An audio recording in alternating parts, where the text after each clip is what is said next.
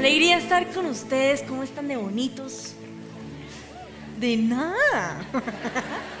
Me caes bien. No sé si a ustedes les ha pasado, pero hay palabras que a uno le cambian la vida. Hay palabras que llegan a la vida de uno con el fin de transformarlo. A todos nosotros nos transformó la palabra Jesús. A todos nosotros esa palabra llegó a cambiarnos para bien. Pero también hay palabras que llegan a cambiarnos para mal. Como por ejemplo una palabra de, de, de deficiente. A todos en el colegio nos traumó el de deficiente, no sé ustedes, pero amarillo se puso mi papá cuando le mostré las notas de este mes. También hay palabras que pueden ser para el bien o para el mal, según la circunstancia que estamos viviendo.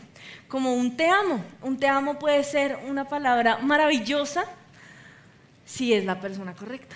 Si es la persona correcta, nos emocionamos, cantamos, escribimos en nuestro cuaderno su nombre, o sea, un te amo correcto, lo mejor.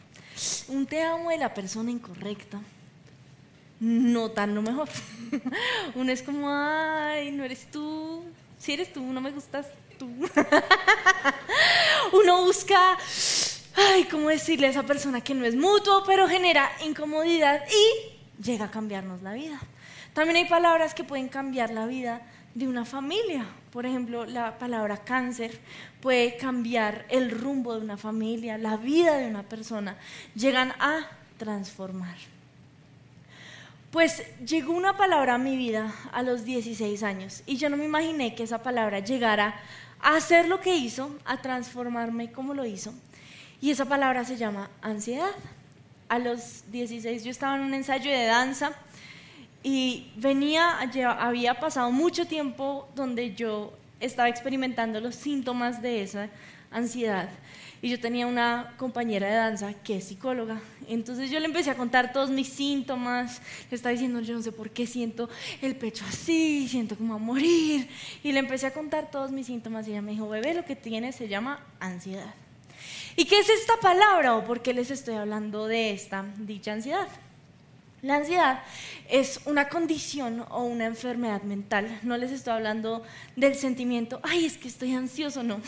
Les estoy hablando de la enfermedad mental, ansiedad. Y es una condición donde la cabeza busca regularse debido a mucho estrés, debido a un desbalance hormonal en la cabeza. La mejor manera en la cual yo he descubierto que se puede explicar esta ansiedad es que un temor normal, racional, es que uno está en un océano y uno ve un tiburón y uno siente temor. Pues porque ve un tiburón. O no sé, a uno lo van a robar y uno siente temor. En cambio, la ansiedad es un temor irreal o que no tiene como explicación lógica. Entonces es como estarse bañando en la ducha y uno ver un tiburón y sentir temor. Esa es la ansiedad, es un temor irracional. Con respecto a la ansiedad o a otras enfermedades mentales, hay muchas creencias falsas. Por ejemplo, hay la creencia falsa de que una persona depresiva es una persona perezosa, una persona que quiere estar durmiendo todo el tiempo, una persona que no tiene como razones para vivir. También Hollywood nos ha vendido que una persona depresiva es una persona que está comiéndose un pote de helado al frente de una comedia romántica, atacada, llorando. También se cree que una persona ansiosa es una persona cobarde, que no quiere afrontar sus circunstancias. También se cree, o hay la creencia falsa, que todos tenemos ansiedad, pero solo algunos tienen la fuerza para sobrepasarla o se cree que otros son más débiles y por eso no pueden vivirla. Pues también se cree o se dice que todas las mujeres son bipolares y eso es una creencia falsa. También se cree que ir al psicólogo o al psiquiatra es para locos. Y si yo estoy, o si yo tengo que ir a este psiquiatra, no, yo voy a estar loco, ¿qué dirán de mí, mi tía Gertrudis? No, qué vergüenza. Pues todas estas creencias afectan en la cabeza cuando uno está llenando los síntomas para empezar un proceso psicológico. ¿Qué fue mi caso? Mientras yo llenaba ese proceso, yo decía, no, yo en serio estoy loca. Y yo le decía a mi doctora, yo estoy loca, ¿cierto? Cuando me dijo, no, vamos, eh, miremos la posibilidad de, de medicarte, yo dije, no puede ser. La siguiente escena es que me van a meter a una clínica, o sea, estoy loca. Pero no es así. Es una condición de desbalance químico en la cabeza. Según el psicólogo Manuel Hernández, un licenciado en psicología, la ansiedad es una sensación que sirve de alerta al cerebro para hacer los cambios necesarios para reaccionar ante una situación y encontrar un equilibrio nuevo para reducir el nivel de alerta. Mi ansiedad es una manera en la cual mi cuerpo me está diciendo algo está mal estamos viviendo un nivel demasiado alto de estrés, estamos viviendo algo incorrecto y por eso vamos a hacerte sentir que estás loca. Porque mi cuerpo me está diciendo, no hay paz, no hay paz, no hay paz, no hay paz. Pues primera de Tesalonicenses 5:23 nos promete paz. Dice, ahora que el Dios de paz los haga santos en todos los aspectos y que todo su espíritu, alma y cuerpo se mantenga sin culpa hasta que nuestro Señor Jesucristo vuelva. Este versículo nos habla acerca del Dios de paz. Y no solo nos habla acerca de ese Dios de paz, sino que nos promete paz. Nos promete que vamos a tener paz en nuestro espíritu, en nuestra alma y en nuestro cuerpo. Y cuando yo tuve mis episodios de ansiedad a los 16, yo pensé, no, pues se soluciona a través de guerra espiritual. y yo empecé a hacer unos ejercicios que me hizo mi amiga, o que me recomendó mi amiga en ese tiempo, y con eso lo logré regular, logré regularlo orando, logré controlarlo de estas maneras, pero ahora a mis 26 años no lo logro regular de esa manera. Por eso, como les decía, tuve que empezar a ir al psicólogo, pero para mí fue muy difícil creer en esta promesa de la Biblia porque yo decía, no estoy hallando paz. No estoy encontrándome con ese Dios de paz y estoy atravesando por una prueba y el Dios de paz no está orando en paz. Pues este versículo especialmente dice que Dios va a traer paz, pero no solo habla de paz espiritual, habla de paz en nuestra alma y en nuestro cuerpo. Y durante este tiempo he tenido que entender que Dios va a traer paz en mi espíritu, en mi alma y en mi cuerpo. Yo tengo una maestría porque soy hija de pastores en paz espiritual, pero Dios tuvo que tal vez incomodarme o estoy atravesando este momento, tal vez para aprender a encontrar la paz en mi alma y en mi cuerpo. Y lo que amo de Dios es que en la Biblia encontramos un personaje que vive algo similar a lo que yo estoy viviendo y se llama Elías. La Biblia nos cuenta que Elías tiene una pelea, una batalla con los profetas de Baal y hacen dos altares y el que ganaba era el que encendiera ese altar primero y ganó Elías. Hubo fiesta, hubo rumba en el cielo. Y después de esto, él logra hacer que llueva. No había llovido en Israel durante mucho tiempo y logra hacer que llueva. Y no solo eso, sino que así como Flash, vemos en la Biblia que él corre tan rápido como un caballo. Y eso me parece súper emocionante. No sé ustedes, yo no corro tan rápido como un caballo. De hecho, yo no corro. Pero Elías acaba de vivir esta increíble victoria pero Jezabel lo amenaza con matarlo, amenaza con acabar con su vida. Y aquí vemos por sus síntomas que Elías probablemente atravesó por un episodio de ansiedad o de depresión. Primera de Reyes 19 del 3 al 4 dice, Elías tuvo miedo y huyó para salvar su vida. Después dice que él se sentó bajo un árbol solitario y pidió morirse basta ya, Señor, quítame la vida, porque no soy mejor que mis antepasados que ya murieron. Pues según mi doctora, cuando nosotros huimos es porque estamos atravesando un periodo de ansiedad o estamos teniendo ansiedad. Pues me ocurre que yo he tenido oraciones como esta con Dios. yo le he dicho a Dios, acaba con mi vida, es más fácil, es más fácil si estoy en el cielo. O también he tenido otras oraciones donde yo le he dicho a Dios, Dios, sáname ya. ¿Qué te cuesta? Es un roce con tu manto. Pero como les digo, Dios, al igual que con Elías, tuvo que llevarme en un camino y seguimos en este camino para hallar paz en nuestro espíritu, en nuestra alma y en nuestro cuerpo. Y quisiera contarles cuál es este camino por el que pasa Elías, y es de hecho de lo que se trata esta predica. Y voy a tocar cuatro puntos en cómo Dios trabaja en traer paz a nuestra vida, en nuestro espíritu, en nuestra alma y en nuestro cuerpo. Justo después de que Elías le ruega a Dios que lo mate, vemos el siguiente versículo, está en Primera de Reyes 19:5. Entonces se acostó y durmió debajo del árbol. La primera manera en la cual Dios nos saca de nuestras crisis de inestabilidad mental o de enfermedad mental es durmiendo. Nos pasa que vemos estos versículos en la Biblia y decimos, ¿cómo así? A mí qué me importa, se chumotoso, quería una siestica, eso no, no afecta. Pero imagínense que la primera tarea que me pone mi doctora es, Cristi, vas a dormir. Yo le digo, yo duermo re bien. O sea, no sabes. Y ella, pues si quieres me haces una R07 de tu sueño. Y yo, sí, yo duermo bien. Y ella me dijo, no, vas a dormirme entre 7 y 9 horas. Necesito que las cuentes y necesito que una hora antes no veas tu celular, ni pantallas, ni nada.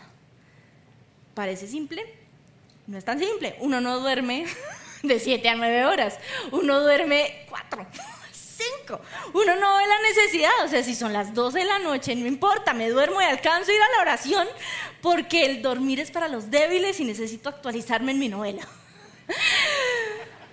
Pero lo primero que hace Dios con Elías es que lo manda a dormir. Y este punto es muy importante para todos, porque la causa principal de todas las enfermedades mentales es no dormir. Entonces, si tú quieres prevenir, prevenir, prevenir, prevenir, ser yo, vas a dormirme 7 a 9 horas todas las noches. Entonces le vas a decir al de al lado, vas a dormir entre 7 y 9 horas. Yo voy a empezar a implementar un R07 de sueño. Me vas a rendir cuentas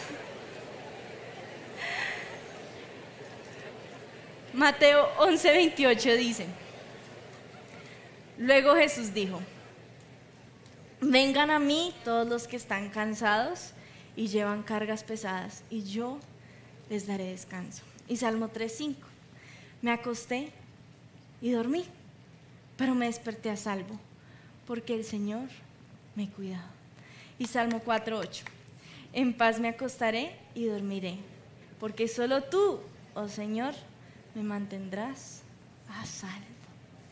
La causa principal de todas las enfermedades mentales es no dormir. Entonces, si tú estás teniendo estos síntomas o si quieres prever estos síntomas, vas a dormirme de 7 a 9 horas. ¿Y por qué?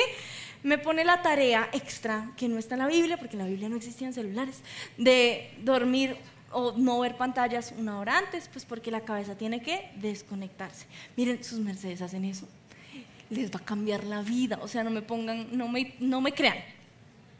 Háganlo. y van a ver que su vida va a cambiar. ¿Y por qué es tan importante dormir? Génesis 2, del 2 al 3. Cuando llegó el séptimo día, Dios ya había terminado su obra de creación y descansó de toda su labor. Dios bendijo el séptimo día y lo declaró santo, porque ese fue el día que descansó de su obra de creación. Si Dios, siendo Dios, vio necesario dormir, ¿cuánto más no tenemos que dormir nosotros?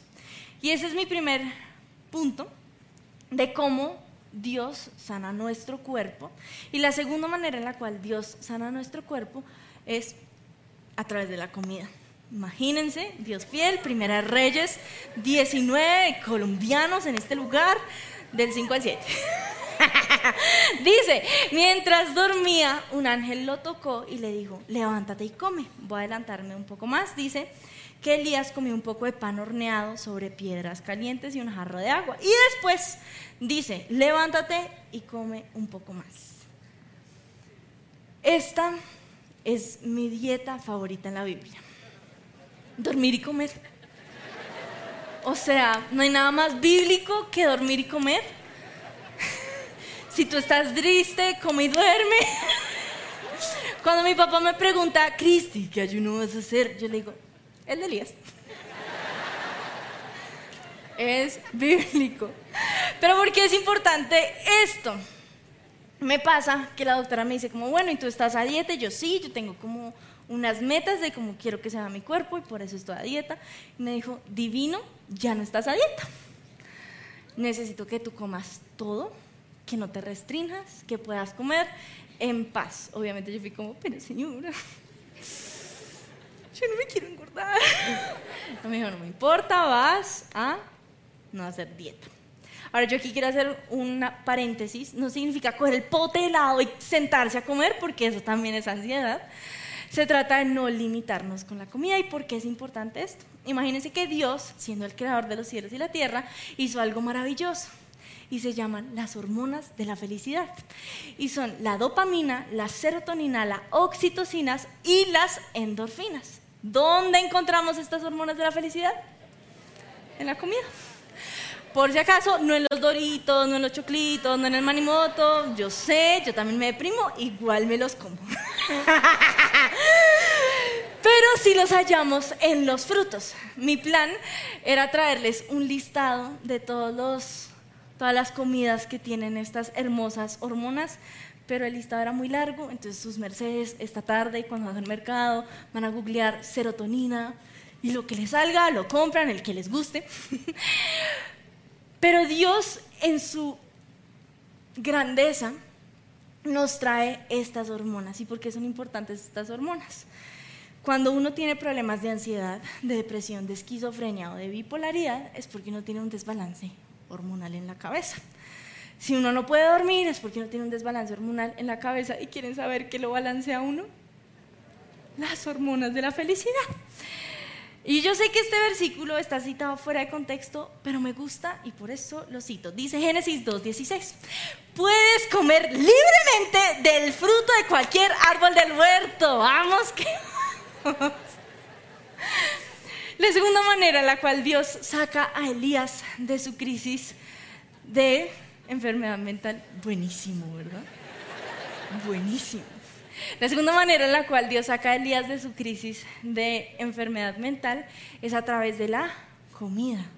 Dios lo alimenta. Y esta es la forma en la cual Dios trabaja en el cuerpo de Elías. Le dice, vas a solucionar esto. Digamos que en este caso, si tú ya ido a un psiquiatra y te medica, también te recomiendo que te tomes tu pastica de la felicidad que contiene endorfina, serotonina, etc.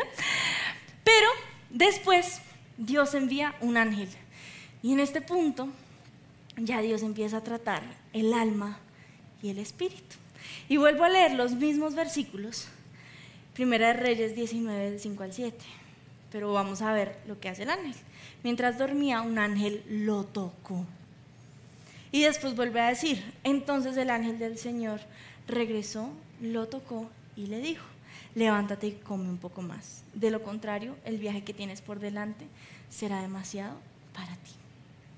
Yo he sido bendecida de tener muchos ángeles en este tiempo. Le doy gracias a Dios por mi esposo, por la paciencia que me ha tenido el Señor, porque no ha sido un tiempo fácil para Él. Salimos de una para entrar a otra. Y Él ha buscado cómo ayudarme. Hemos tenido crisis donde yo estoy atacada llorando en un lado de mi casa y Él está atacado llorando en el otro lado de la casa. Y estamos llamando a nuestros líderes porque no sabemos qué hacer. Porque hay un desbalance en la cabeza.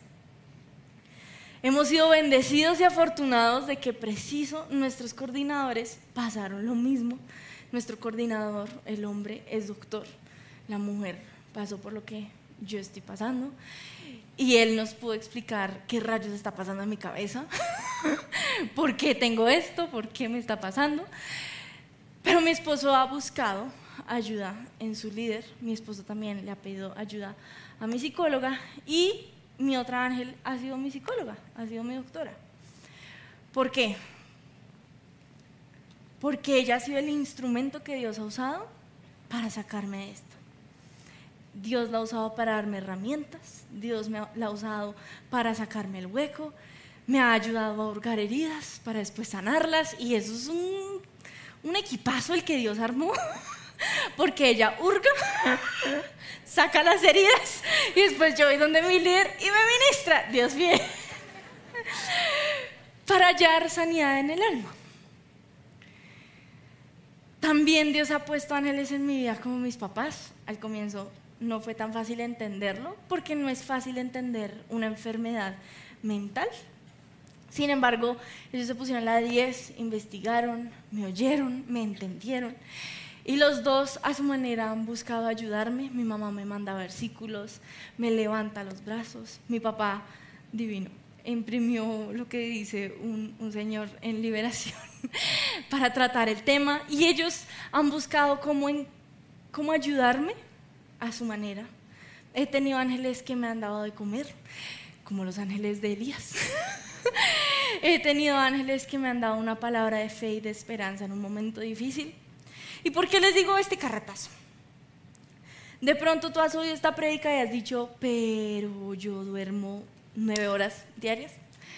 Yo como toda mi serotonina, todo lo que yo como es solo dopamina. Yo no entiendo esta prédica a mí en que me incumbe. Yo no tengo este problema.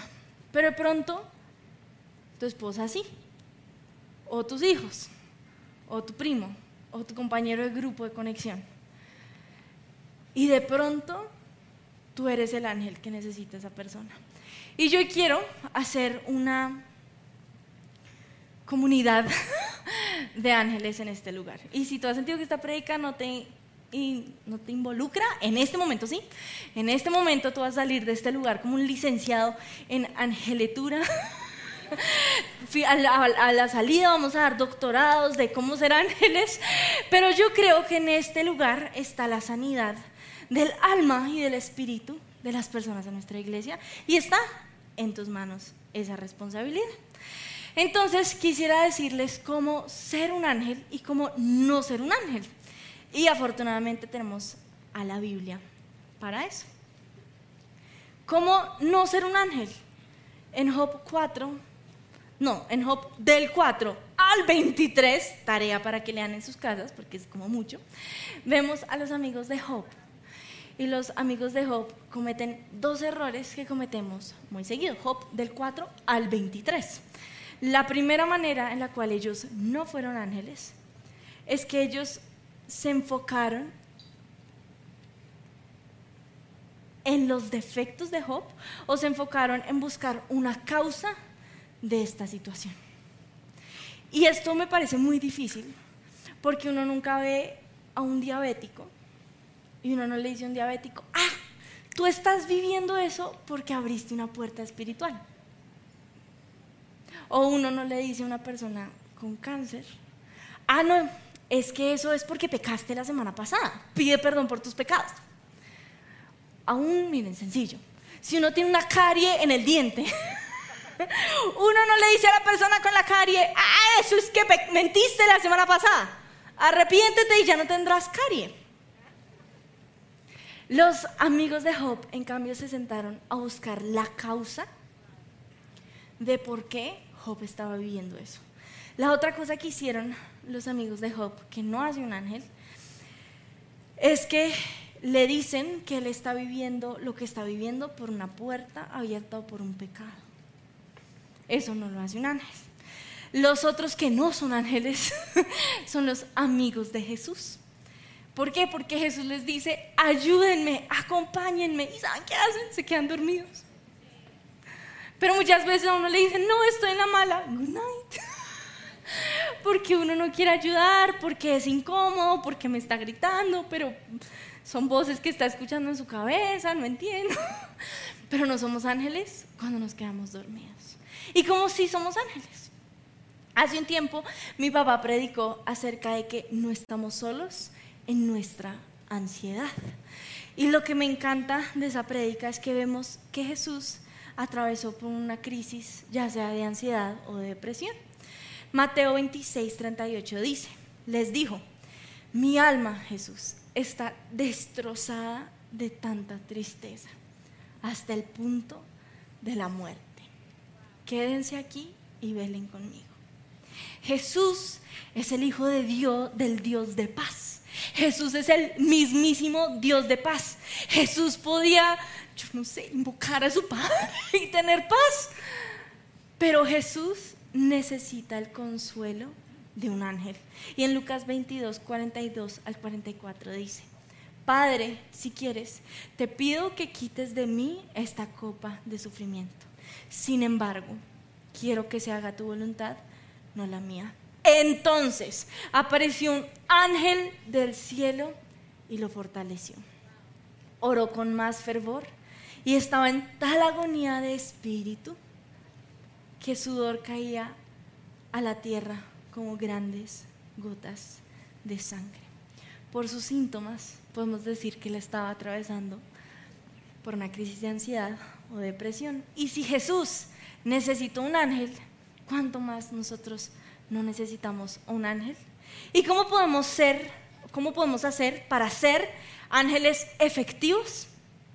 En Éxodo 17, del 11 al 12, vemos un ejemplo increíble. El pueblo israelita estaba en guerra y cada vez que ganaban era cuando Moisés levantaba sus brazos.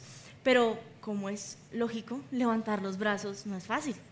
Llega al punto donde uno, como uno puede hacer muchas pesas, pero tampoco. Se le empiezan a uno a caer los brazos. ¿Y qué hicieron sus amigos o sus ángeles?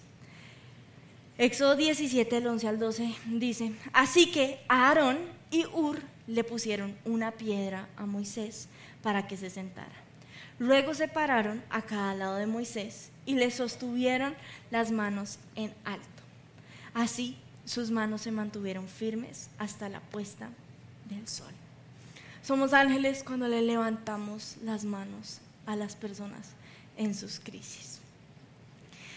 Y yo quisiera ser ángel para todas las personas que están atravesando por lo mismo que yo, ya sea ansiedad o las otras enfermedades mentales, bipolaridad, esquizofrenia, depresión.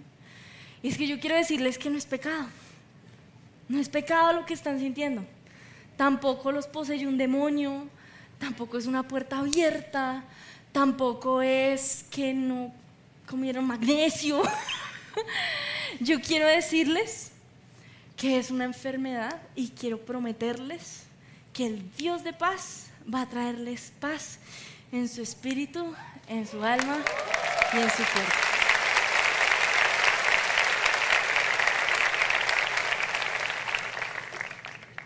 Quisiera darnos a todos nosotros un par de tips de cómo ser ángeles efectivos en las crisis de las personas que están a nuestro alrededor.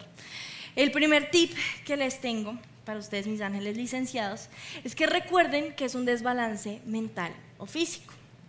¿Qué significa esto? Que no le podemos decir a la persona no tengas ansiedad, ni no tengas depresión, ni no seas bipolar, ni no seas esquizofrénico. ¿Por qué?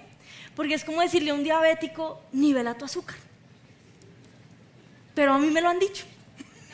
No tengas ansiedad, dice ya, lo logré. No, es un desbalance mental. Entonces cuando entendemos que es una enfermedad, no vamos a decir este tipo de frases. Tampoco le digan a la persona que todo está en su cabeza. Esa persona lo sabe, por eso cree que está loca. Estudien los síntomas de estas enfermedades y cómo ayudar.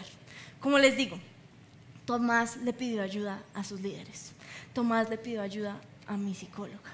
Le dijo, ¿qué hago cuando ella me está gritando? Ya le dijo, vas a hacer esto. ¿Qué hago para esto? ¿Qué hago para lo otro? ¿Cómo hago para ser efectivo? También entendamos que las enfermedades mentales no se solucionan de un momento a otro. En muchos casos, estas enfermedades pueden durar semanas, meses, años, o puede que la persona tenga que aprender a vivir con esta enfermedad. Entonces no podemos decirle a la persona, ¿y ya te sanaste? ¿Y ya, estás, ya te pusieron calza en esa cara? Ah, no, calza en la cara no. El relleno ese. Si es calza, ah, la calza. ¿Ven? Tampoco le pregunten cosas como, ¿y lloraste? Más bien, oren por ellos. Jamás les digan, no tienes ansiedad, no te creo que tengas depresión, no estás triste, no estás enojado. Uno tiene que aprender a aceptar estos, este tipo de sentimientos para poder salir de ellos. Y uno tiene que aprender a lidiar con la ira, con la tristeza, con el dolor. Pero si uno abre el corazón y uno dice, estoy triste, no, no estés triste. Uno no siente que puede compartirle a esa persona. Cuando esa persona está en un ataque, ya sea de cualquiera de las enfermedades, tomen sus manos y recuérdenles que están en un lugar seguro. Mírenlos a los ojos. Procuren mantener un tono calmado. También recuérdenles que están en un lugar seguro y denles comida. Chocolate, chocolate, chocolate, chocolate.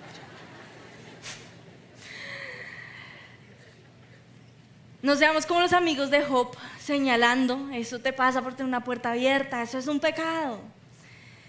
Y finalmente, y este es mi punto favorito, abrácenlos. La primera tarea que la doctora le puso a Tomás fue, vas a darle abrazos de 10 minutos, de 10 segundos.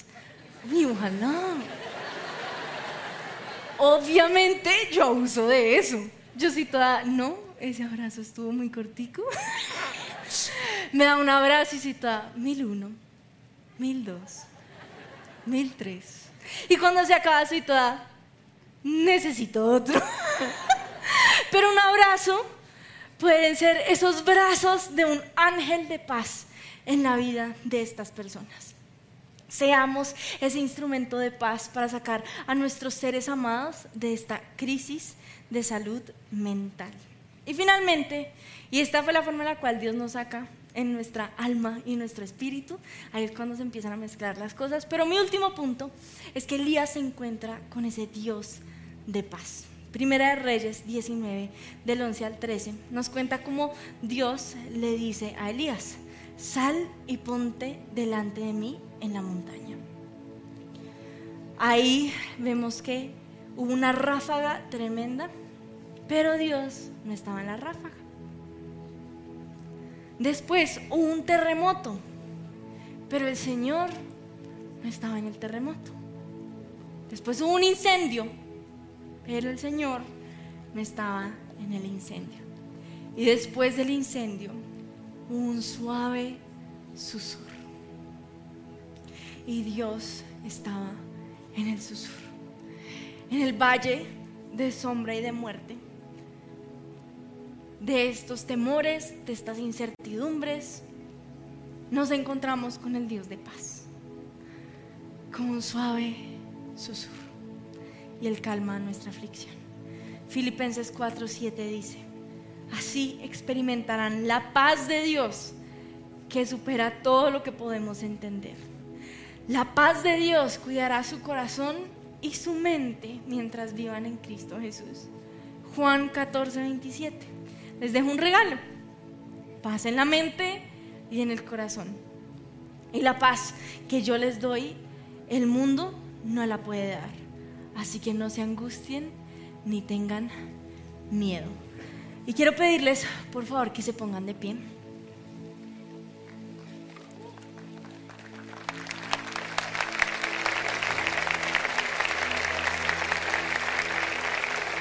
Y como ustedes son los mejores, yo los voy a oír orar. Van a orar conmigo. Y lo primero que vamos a hacer es que vamos a pedirle a Dios que esté con nosotros en este valle de sombra y de muerte y vamos a abrirle nuestro corazón. Señor, yo hoy te entrego la prueba por la que estoy pasando. Me siento identificado con Jesús, que estoy tan triste, estoy tan triste hasta la muerte.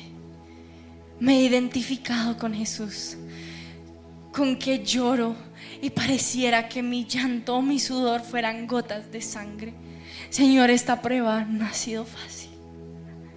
Señor, me he sentido solo. He sentido, Dios, que no respondes mi oración cuando clamo, oro y ruego por paz.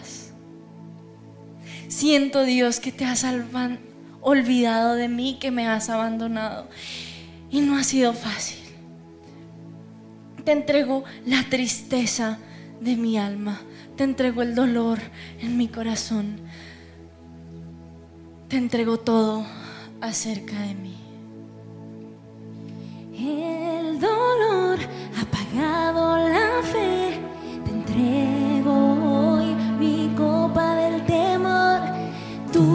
milagros no quiero olvidar, pues solo tú me puedes entender. El dolor,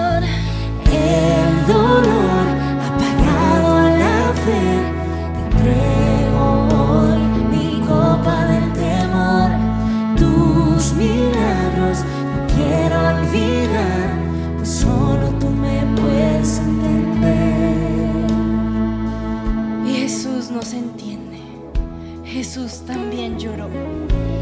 Jesús también sufrió.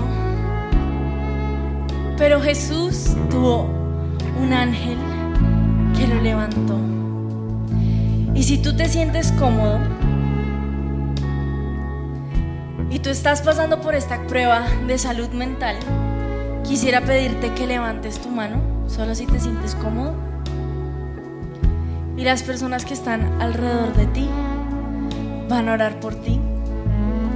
Y quiero pedirles, como dijo mi mamá hace ocho días, que pongan sus manos sobre ellos, los ángeles licenciados de este lugar. Y Señor, hoy te entregamos a cada una de las personas que están en este lugar, que están pasando por una prueba de salud mental. Hoy te entregamos, Señor, el desbalance químico en sus cabezas.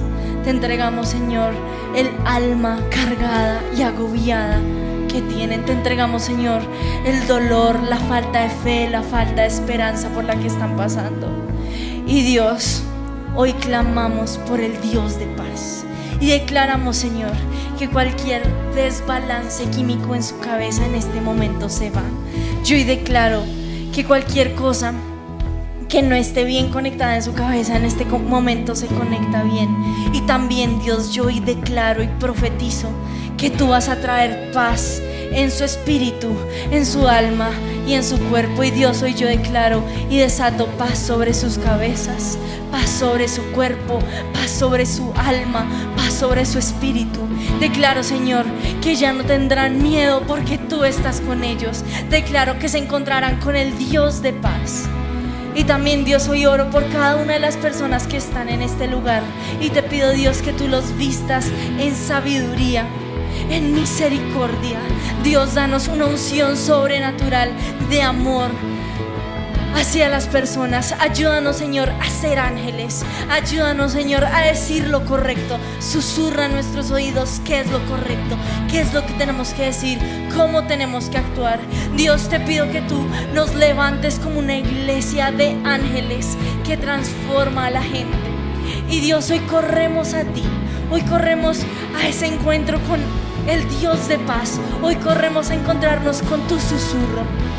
Y te pedimos, Señor, que al encontrarnos contigo podamos tener paz en nuestro espíritu, en nuestra alma y en nuestro cuerpo. Y por eso hoy corremos a ti, porque ya no estamos solos, porque tú estás con nosotros, Señor. No estamos solos. Por eso hoy vengo a ti, Jesús. Fijo mis ojos en ti y me rindo. No estoy solo en la oscuridad.